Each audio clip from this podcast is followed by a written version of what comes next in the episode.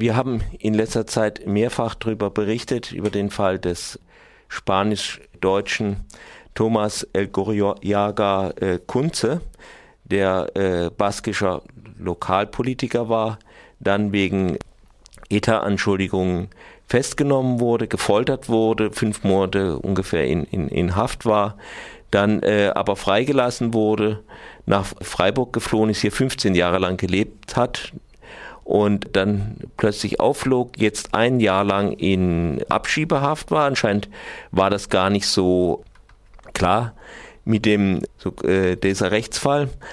Und jetzt, nachdem genau dieses Jahr um ist, wird, ist in, wohl den Behörden offenbar aufgefallen, dass so lange Abschiebehaft ist, dass das irgendwie nicht gut kommt und man hat ihn einfach jetzt wohl nach Frankreich abgeschoben, wo auch ein ETA-Verfahren gegen ihn läuft, nicht nach Spanien. Ich habe jetzt am Mikrofon unseren Spanien-Korrespondenten Ralf Schreck. Äh, ja, was sagst du zu dieser plötzlichen Entwicklung, nachdem am Samstag noch in Freiburg für El Gorriaga Kunze demonstriert wurde? Ja, ähm, wir wussten ja am, am, Samstag schon, dass am Freitag in aller Eile äh, die Abschiebung verfügt wurde.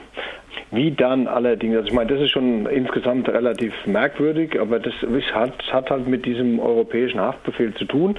Der Richter hat ja ähm, alles Mögliche noch geprüft, deswegen hat sich ja das Verfahren so lange hingezogen und hat immer wieder äh, Nachforderungen nach Frankreich gebracht, weil in Frankreich wurde der Thomas El Gordiaga ja mal in Abwesenheit äh, verurteilt als angeblicher ETA-Unterstützer, äh, konnte sich dagegen nicht äh, wehren und auf dieser Basis wurde ja dieser äh, europäische Haftbefehl ausgestellt. Beim europäischen Haftbefehl muss man wissen, dass ein Richter inhaltlich überhaupt nichts prüfen kann, der kann nur äh, formal prüfen und selbst formal waren, das, waren da schon in dem Verfahren so viele Widersprüche drin, dass sich eben dieses Verfahren so lange hingezogen hat.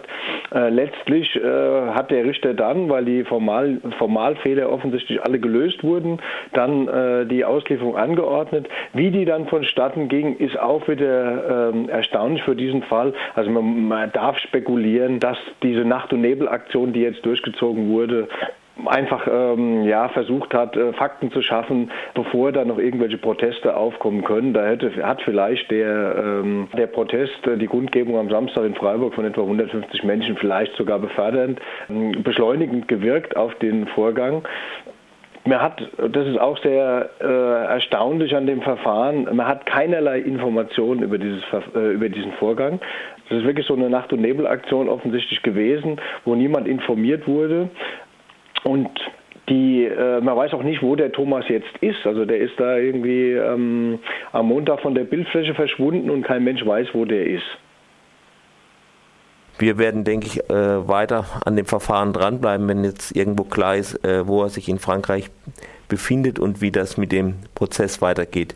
Vielen ja, Dank. Das ist halt alles ein, ein, sehr skandalöser Vorgang, ja. Also, äh, wie, wie das durchgezogen wird. Also angeblich sind die Grenzen geschlossen, aber gleichzeitig wird das so eine Nacht- und Nebelaktion durchgezogen. Kein Mensch weiß. Also das sind eigentlich die Vorgänge, wie man, wie man sie aus, dem, ähm, aus Spanien gewöhnt ist, wo dann die Leute auch in so einer Zeit, wo sie irgendwo verschwinden, in irgendwelchen Kommissariaten gefoltert werden, wie Thomas einstmals schon, entspricht eigentlich nicht einem normalen rechtsstaatlichen Vorgehen.